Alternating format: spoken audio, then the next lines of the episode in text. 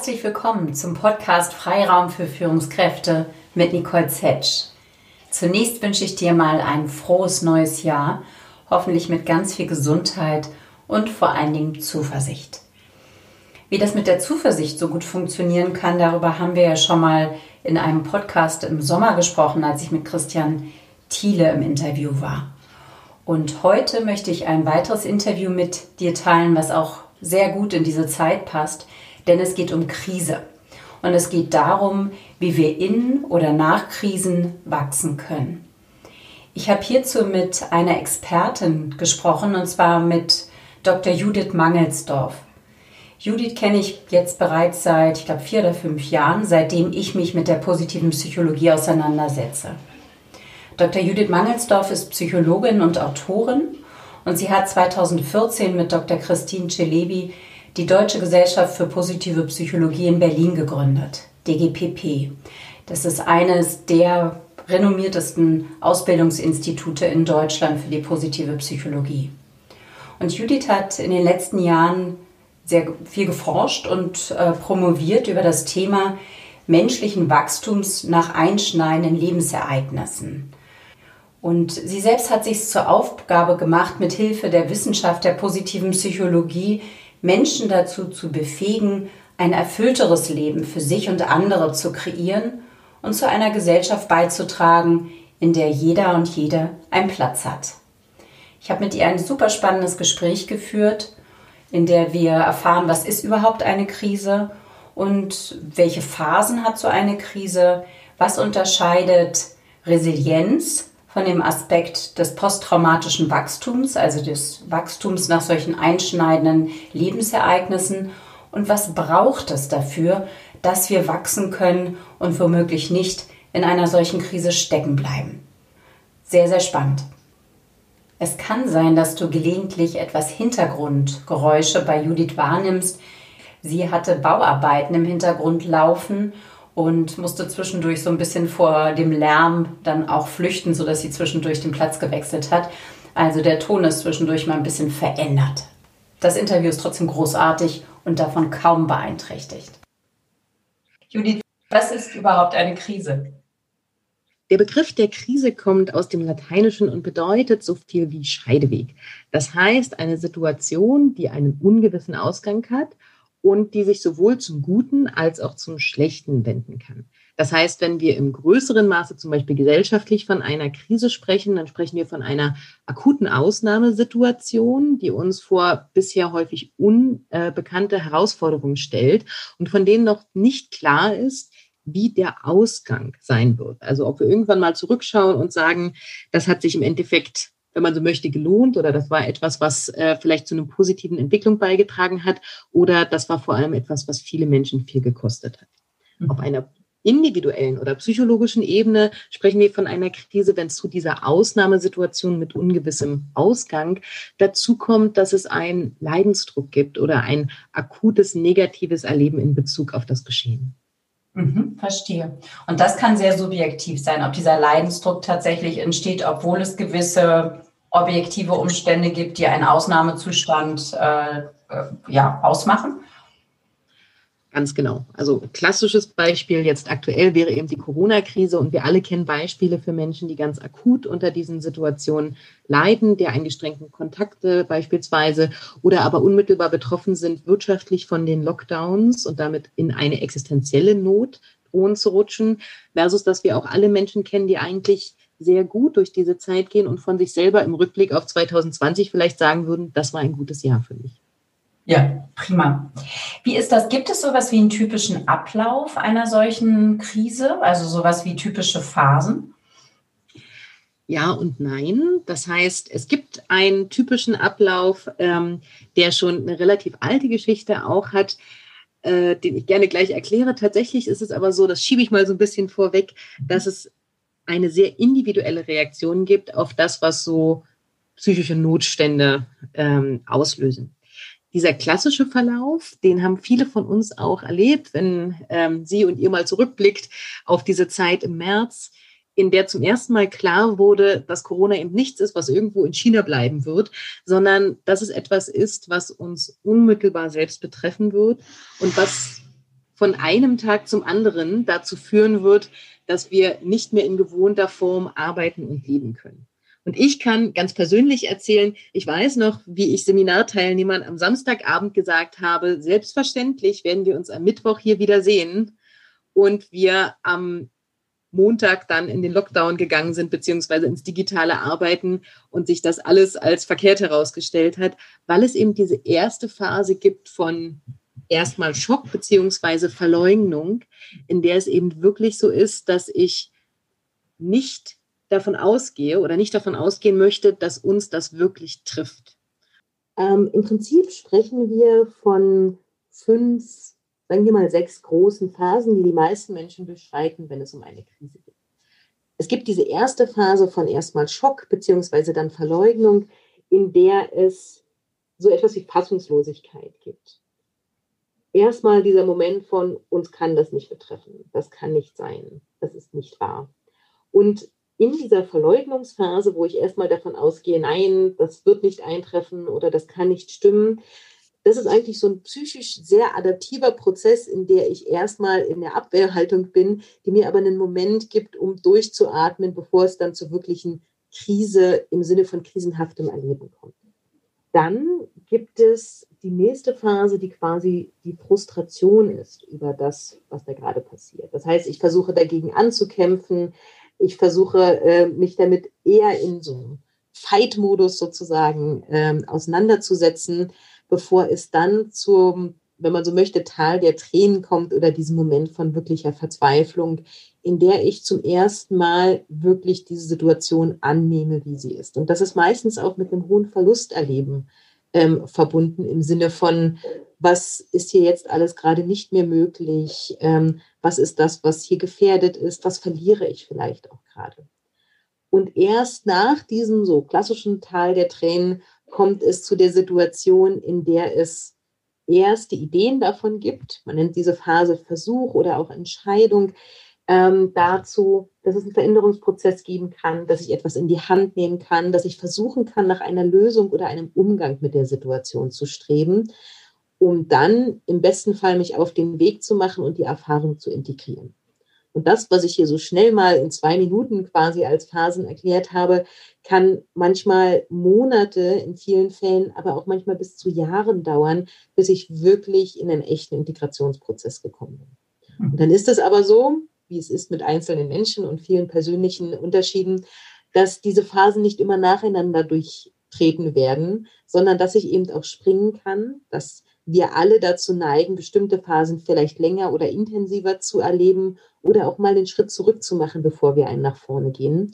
Und das ist auch eine erste spannende Frage vielleicht an die Hörer oder Hörerinnen. Was ist denn meine typische Reaktion, wenn wirklich so starke Ereignisse auf mich eindringen? Also gehe ich schnell in eine Auseinandersetzung damit? Bin ich vielleicht erstmal einen Moment lang verzweifelt, bevor ich den Schritt nach vorne gehen kann? Ähm, weil das ist wirklich ein sehr individueller Prozess. Danke dir für die sehr ausführliche und sehr schöne Darstellung, wo man ja fast schon so optisch so eine Kurve vor sich sieht. Ne? Mich erinnert es sehr an diese Trauer, an den Trauerprozess und auch diesen, die Veränderungskurve, die wir teilweise ja als, als Berater oder Coaches dann auch auflegen. Das, das ist durchaus vergleichbar, oder der Ablauf dann? Das ist genau angelehnt an diese Kübler-Ross-Kurve, nennen wir sie ja auch, ähm, die eben zum ersten Mal so im Kontext von Trauerprozessen ähm, quasi entworfen wurde, von der man aber heute weiß, dass sie tatsächlich sehr gut die Standard ähm, psychologischen Antworten auf diese, ähm, sagen wir mal, sehr kritischen oder nicht vorhersehbaren Ereignisse spiegelt. Und wie ist das, Judith, wenn ich jetzt in diesem Tal der Tränen bin? Ähm, also durchaus in einer schwierigen Teil, in einer schwierigen Phase, wo ich das Gefühl habe, ich, ich sehe kaum noch Sonne. Was kann mich da unterstützen? Gibt es irgendwie grundsätzlich hm, eine bestimmte innere Haltung, ein Mindset, der mich da, der mir da helfen kann, mich rauszutragen? Oder was kann ich machen, um da schneller durchzukommen? Ja, es gibt sehr viele unterschiedliche Ansätze. Ich würde hier vielleicht zwei in den Mittelpunkt das erste ist dieses große Thema Achtsamkeit. Das darf man ja heute kaum noch sagen, aber ja. ich versuche es mal ein Stück weit anders zu beschreiben, um deutlich zu machen, was hier eigentlich der Schlüssel ist. Wir sind in den allermeisten Umständen, wenn wir entweder ängstlich oder traurig sind, ängstlich in Bezug auf die Zukunft und in Bezug auf etwas, was noch nicht eingetreten ist oder traurig über etwas, was in der Vergangenheit passiert ist und dem wir sozusagen nachtrauern. Was aber auch impliziert, dass wir in den allermeisten Fällen traurig oder auch ängstlich sind in Bezug auf etwas, was entweder noch nicht oder aber nicht mehr passiert. Und das bedeutet wiederum, dass wenn ich mich wirklich präsent mit dem Hier und Jetzt verbinde, jetzt gerade eigentlich alles okay ist. Und das muss man erstmal innerlich so als Mindshift überhaupt hinbekommen, denn für alle, die jetzt vielleicht gerade den Podcast hören, ist die Wahrscheinlichkeit, dass es jetzt gerade ganz gut ist oder dass sie jetzt gerade in einer guten Situation sind, sehr, sehr wahrscheinlich. Und das kann wirklich helfen, dieses Bewusstsein darüber, dass sowohl Trauer als auch Angst ganz häufig gar nicht mit dem Hier und Jetzt verbunden sind, sondern mit dem Denken über die Vergangenheit und Zukunft. Und das heißt auch, dass wenn ich mich eben gerade im Tal der Tränen befinde, das immer wieder sich präsent ins Hier und Jetzt zurückzuholen. Egal, ob ich einen Spaziergang durch den Wald mache, indem ich einfach wirklich versuche, mal mich ganz bewusst auf das Hier und Jetzt zu besinnen und wahrzunehmen, wie die Luft heute ist oder das Wetter draußen oder wie die Bäume rauschen. Oder aber du hattest ja vorhin gerade mal kurz das Thema Yoga erwähnt. Ich vielleicht mich körperlich oder geistig mit etwas auseinandersetze, was mich ins Hier und Jetzt holt. Das macht es sehr viel leichter, in dieser sehr schwierigen Phase zu sein, aber auch aus dieser schwierigen Phase wieder herauszutreten. Also praktisch weniger in diesem Verlustgedanken verhaftet zu sein, weniger in dem, was fehlt mir, in dem Mangel, als vielmehr durch den Moment wahrzunehmen, was ist eigentlich da. Ganz genau. Und ähm, gerade diese Form von Präsenz und der Frage auch überhaupt mal den Moment wahrzunehmen das ist ja noch, das steht ja quasi noch davor. Also das wäre schon, was du vorschlägst, ist sogar schon der nächste Schritt, ne? diese bewusste Auseinandersetzung mit, was kann ich im Hier und Jetzt alles wertschätzen auch. Aber tatsächlich erstmal nur mit dem da zu sein, wie es eben gerade jetzt ist, ist meistens schon besser als das, womit ich mich gedanklich in Bezug auf die Zukunft oder Vergangenheit beschäftige. Der zweite Aspekt, neben diesem großen Thema Präsenz im Moment oder Achtsamkeit, dass wir wirklich mal sehr genau schauen, wie kann ich positive Emotionen erzeugen. Also dieser Phase der Verzweiflung ist ja sehr klar damit verbunden, dass ich sehr viel negative Emotionalität in diesem Moment auch sehr bewusst erlebe. Und der zweite Aspekt dazu wäre eben die Frage, was gibt es eigentlich alles an kleinen Dingen, die ich jetzt auch unter den gegebenen Umständen bewusst tun kann, die dazu beitragen, dass ich mein Leben in kleinen, immer wieder kleinen Schritten mit positiven Momenten vollziehe, lebe und gestalte. Judith, inwieweit ist es sinnvoll, wenn man das überhaupt schafft, ist auch die Frage, sich Ziele zu setzen. Also man ist jetzt nicht mehr ganz im Tal der Tränen, vielleicht schon ein Stück weiter in dieser, in dieser Kurve, in dieser ähm, Krisenkurve. Und äh, ich höre auch immer wieder, naja, du musst dir Ziele setzen jetzt fürs nächste Jahr und mit diesen Zielen kommst du sozusagen aus der Krise besser raus. Was kann ich davon halten? Wie, wie siehst du das? Zielsetzung ist einer der Prozesse, die gerade durch die Corona-Krise am allermeisten eingeschränkt wurden. Ja. Und das ist wichtig im Hinterkopf zu haben, denn äh, die größte, eine der größten Frustrationsquellen innerhalb der Corona-Krise für viele Menschen war, dass sie sich Ziele gesetzt hatten. Klassisches Beispiel der nächste Urlaub. Und die Wahrscheinlichkeit, dass das Ziel nachher umgesetzt äh, werden konnte, entweder deutlich in Frage gestellt, wenn nicht von Anfang an verunmöglicht wurde. Und tatsächlich ist aber Zielsetzung etwas, was für uns psychisch sehr wichtig und wertvoll ist. Insofern heißt die Antwort, Ziele setzen ist weiterhin wichtig und wertvoll, aber wir müssen unsere Ziele anders setzen, dafür, dass sie tatsächlich uns auch psychisch zuspielen, wenn man so möchte. Das heißt, Ziele müssen deutlich kurzfristiger sein und deutlich flexibler angelegt werden, als wir es normalerweise gewohnt sind. Und ich bleibe mal bei dem klassischen Urlaubsbeispiel, weil das äh, so handhabbar ist. Ähm, während wir im letzten Jahr noch gesagt haben, weiß, äh, wir fliegen nächstes Jahr nach Mexiko, irgendwann in zehn Monaten von jetzt, ist das eben nichts mehr, was tatsächlich unter Corona-Bedingungen aus vielerlei Gründen eine sinnvolle Möglichkeit wäre, Ziele zu setzen. Was hilfreicher ist, ist Ziele näher zu planen und kurzfristiger, immer wenn es irgendwie geht. Ähm, gerade in Bezug auf auch die Aufrechterhaltung von Hoffnung. Und du hast vorhin so das Thema vom Silberstreif am Horizont, der immer in weitere Ferne rückt, je länger sich so die Lockdowns ähm, ziehen. Gerade mit diesem Bild ist es hilfreich, Ziele zu setzen, eher für diese Woche oder eher vielleicht auch für den heutigen Tag und sie an die aktuelle Situation anpassen zu können. Das wäre die eine Variante. Und jetzt zu Recht können viele jetzt aufschreien und sagen, aber wie soll ich meinen Urlaub in dieser Woche planen? Das ist das Zweite, was wir in Bezug auf Zielsetzung verändern müssen, nämlich Flexibilität. Das heißt, dass wir Ziele eigentlich immer mit einem, wir nennen das auch Plan B-Denken versehen. Also die Frage, selbstverständlich kann ich in der Hoffnung darauf, dass wir in einem Jahr von jetzt durchgeimpft sind, meinen Urlaub für das Ende 2021 planen. Aber die spannende Frage ist gleichzeitig die Alternative zu planen von was, wenn nicht. Und wie kann ich, wenn ich mich schon heute auf meinen Urlaub freuen möchte, eine Alternative planen, die möglicherweise nicht mit der Reise bis nach Mexiko verbunden ist, aber auch mit einer positiven Erwartung der Zeit, die da kommt. Und zwischen diesen beiden Polen, also zwischen dem Reduzieren der Ziele auf quasi kleinere Einheiten zeitlich und der Flexibilisierung von Zielen, die es ermöglicht, zu sagen, wenn nicht A, dann B, ist Zielsetzung auch in Corona etwas, was uns wirklich helfen kann, ein erfülltes Leben zu führen. Sehr gut. Und uns ja auch dieses Gefühl gibt, wieder ähm, was zu erreichen. Ne? Also der Mensch braucht ja doch, wie ich ja aus eurer tollen Ausbildung auch weiß, die ich ja auch äh, besucht habe, ähm, das Gefühl der Selbstwirksamkeit. Also tatsächlich so die immer wieder dieses Gefühl, wenn ich was anpacke, dann führt das auch zum Erfolg. Und das holen wir uns ja auch über Ziele, die wir uns setzen und dann, dass unsere Handlungen tatsächlich einen gewissen Erfolg haben. Und schön, wenn du sagst, dann zeitnah aber durchaus eine gewisse Flexibilität, dass ich auch im Bereich des Möglichen ist, dass ich so ein Ziel auch erreiche und mir nicht jetzt nur nach den Sternen greifen möchte in diesen Zeiten dann. Okay. Jetzt hört man ja auch immer wieder diesen Spruch, was uns nicht umbringt, macht uns stark. Du als Expertin, Judith, stimmt das? Und wie können wir überhaupt vielleicht sogar aus so einer Krise wachsen? Also wie können wir nicht nur durchkommen auf Sicht, also ohne größeren Schaden zu erleiden, sondern du hast dich ja sehr damit, viel damit auseinandergesetzt, wie kann man sogar wachsen durch und nach solchen Krisen. Was gibt es da zu bedenken?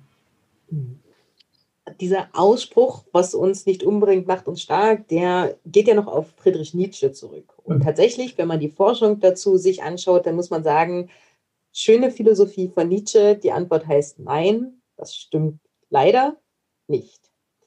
Das heißt, ja, jede starke Erschütterung oder auch ähm, jedes sehr einschneidende Lebensereignis bringt mit sich das Potenzial, daran zu wachsen, das stimmt. Aber es gibt unterschiedliche Entwicklung, Entwicklungsverläufe, die Menschen danach nehmen. Und das kann so etwas wie Wachstum sein, das auf das sprichwörtliche Tal der Tränen folgt.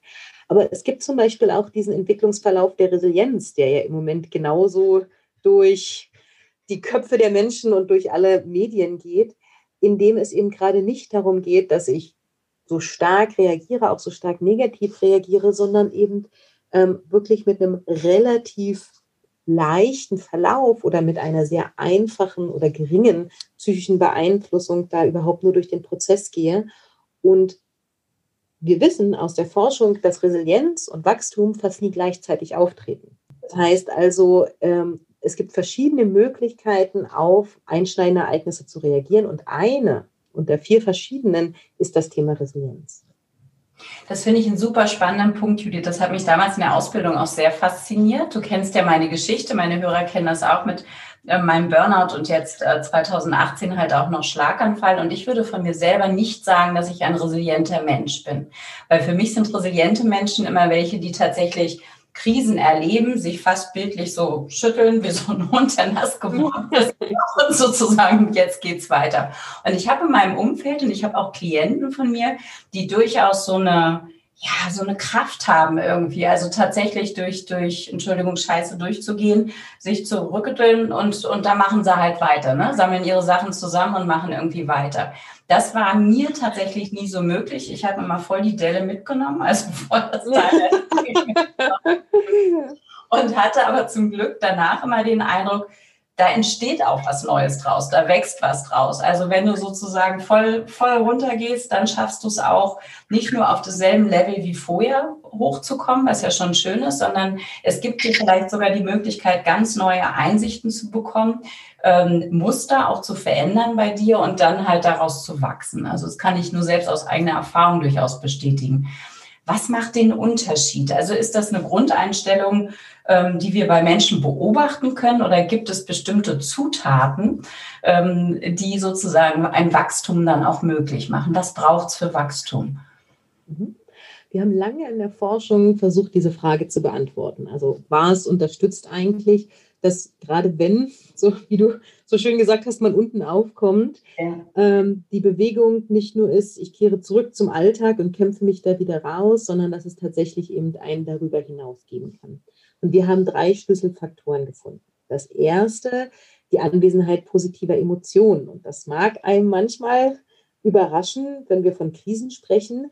Aber wir wissen, dass diese Fähigkeit, immer wieder Momente der Positivität herzustellen und immer mal wieder den Kopf quasi über die Wasseroberfläche zu bekommen, ein ganz wichtiger Aspekt davon ist, dass wir tatsächlich in der Lage sind, auch neue Perspektiven einzunehmen, uns ein Stück weit wieder auf uns selber zu besinnen, ähm, neue Denkanstöße zu bekommen. Das mhm. zweite ist das Thema sozialer Beziehung. Gibt es Menschen, auf die ich immer wieder zurückfallen kann, äh, bei denen ich Halt finde, bei denen ich auch immer wieder das Gefühl habe, ein Gegenüber zu haben, mit dem ich in einen Reflexionsprozess gehen kann.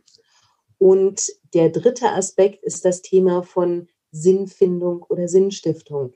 Das heißt, kann ich nicht unmittelbar während des Ereignisses, aber durchaus in den Monaten und Jahren danach zurückblicken und die Frage beantworten, wofür in meinem Leben oder aber in meiner Persönlichkeit und dem, was ich für andere tun kann, wofür war es gut. Das heißt, wenn wir das jetzt mal auf die aktuelle Situation, in der wir uns alle befinden, übertragen, so ganz praktisch dabei werden, ähm, dann verstehe ich, äh, grundsätzlich ist es eine Krise, weil es eine Ausnahmesituation ist, die nicht mehr sozusagen die Denk- und Verhaltensmuster so möglich macht, wie wir sie gewohnt sind und die viele von uns durchaus auch in einen ja, emotionalen, psychischen Sonder, Sondersituation, Ausnahmezustand praktisch führen. Und ähm, Jetzt kann es sein, dass manche damit ganz gut umgehen, weil sie halt resilienter sind und insgesamt durch diese Phase halt durchstehen, durchgehen und weitermachen. Und es gibt Menschen, die jetzt aber, das beobachten wir alle, richtig in dieses Tal der Tränen gehen, es wirklich, wirklich schwer haben. Aber du sagst, es ist möglich. Das zeigt die Forschung, daraus auch zu wachsen. Und da brauchst halt diese positiven Emotionen verstärkt dann gute soziale Verbindungen, Beziehungen zu anderen Menschen, die ich ja auch selbst stärken und nähren kann und dem ganzen Sinn zu geben. Also tatsächlich vielleicht bei Corona auch nochmal drauf zu gucken, auch aufs letzte Jahr, mit Rückblick aufs letzte Jahr.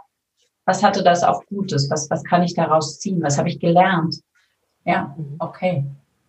Schön ist ähm, zum Ende hin bei all dem Positiven, was wir jetzt gerade angeschaut haben, kann ich in so einer Krise auch stecken bleiben? Also kann es tatsächlich auch passieren, dass ich da nicht nur wie ein resilienter Mensch irgendwann sozusagen wieder auf demselben Level rauskomme, sondern ganz unten bleibe? Ist das auch im Bereich des Möglichen? Ja, ich hatte ja vorhin ganz kurz erwähnt, also es gibt eigentlich so vier Reaktionsformen, die wir unterscheiden. Also neben der Form von Resilienz und Wachstum eben auch dieses, ich gehe durch ein längeres Basital der Tränen und kehre dann so auf mein Ausgangsniveau zurück, was wir Erholung nennen. Aber es gibt auch das, was wir bei wirklich traumatischen Ereignissen als posttraumatische Belastungsstörung bezeichnen, beziehungsweise hier eben einfach, wenn man so möchte, das Steckenbleiben in der Krise. Das heißt, dass ich in dieser Negativität, die ich sowohl im Denken, Fühlen und Handeln mit sich bringe, mit sich bringt, nicht alleine schaffe, mich da wieder rauszukämpfen. Und das ist schon das Stichwort dazu. Das heißt, wenn ich ein Erleben habe davon, dass diese Dauerbelastung auch, die jetzt die fortschreitenden Lockdowns mit sich bringen und das, was es an Unsicherheit mit sich bringt, sich für mich nicht regulieren lässt alleine, dann ist das eigentlich ein Zeichen dafür, mir professionelle Hilfe zu holen. Alles klar. Das heißt, wenn ich selber merke, ich sehe überhaupt gar keinen Silberstreif mehr, ich komme nicht hoch, positive Emotionen sind mir sehr, sehr fremd mittlerweile in dieser Phase, dann wäre es gut, sich auch Unterstützung zu holen, professionell. Ja, ganz genau. Und dafür gibt es also eigentlich so zwei Hinweiszeichen, also wann ist es hilfreich, nicht mehr nur die beste Freundin oder den besten Freund äh, um Hilfe zu bitten, sondern ähm, mich wirklich auch so ein Stück weit weiter zu orientieren. Das eine ist das Erleben des persönlichen Leidensdrucks, wenn es eben das Gefühl gibt von, ich ähm, stehe sehr unter Druck und es geht mir sehr schlecht und ich habe nicht das Gefühl, dass ich da mich noch selber ähm, am Haarschopf aus dem Sumpf ziehen kann, sozusagen. Und das Zweite ist, wenn ich merke, dass ich in, wir nennen das so in der psychischen Funktionalität, also in meinem Alltagskönnen und Erleben und dem, was ich sonst so managen kann, merke, es geht nicht mehr. Ich bin nicht mehr im gleichen Maße in der Lage, meinen Job ähm, zu vollziehen. Ich bin nicht mehr in der gleichen Lage, ähm, für meine Familie da zu sein oder meinen sozusagen normalen Alltag zu bewältigen. Das ist auch so ein Frühwarnzeichen, was zeigt, hey, hier wäre professionelle Unterstützung gefragt.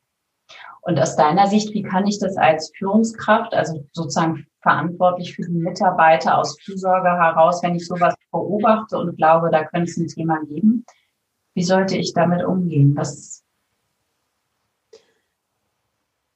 wenn ich das Gefühl habe, da braucht jemand professionelle genau. Unterstützung.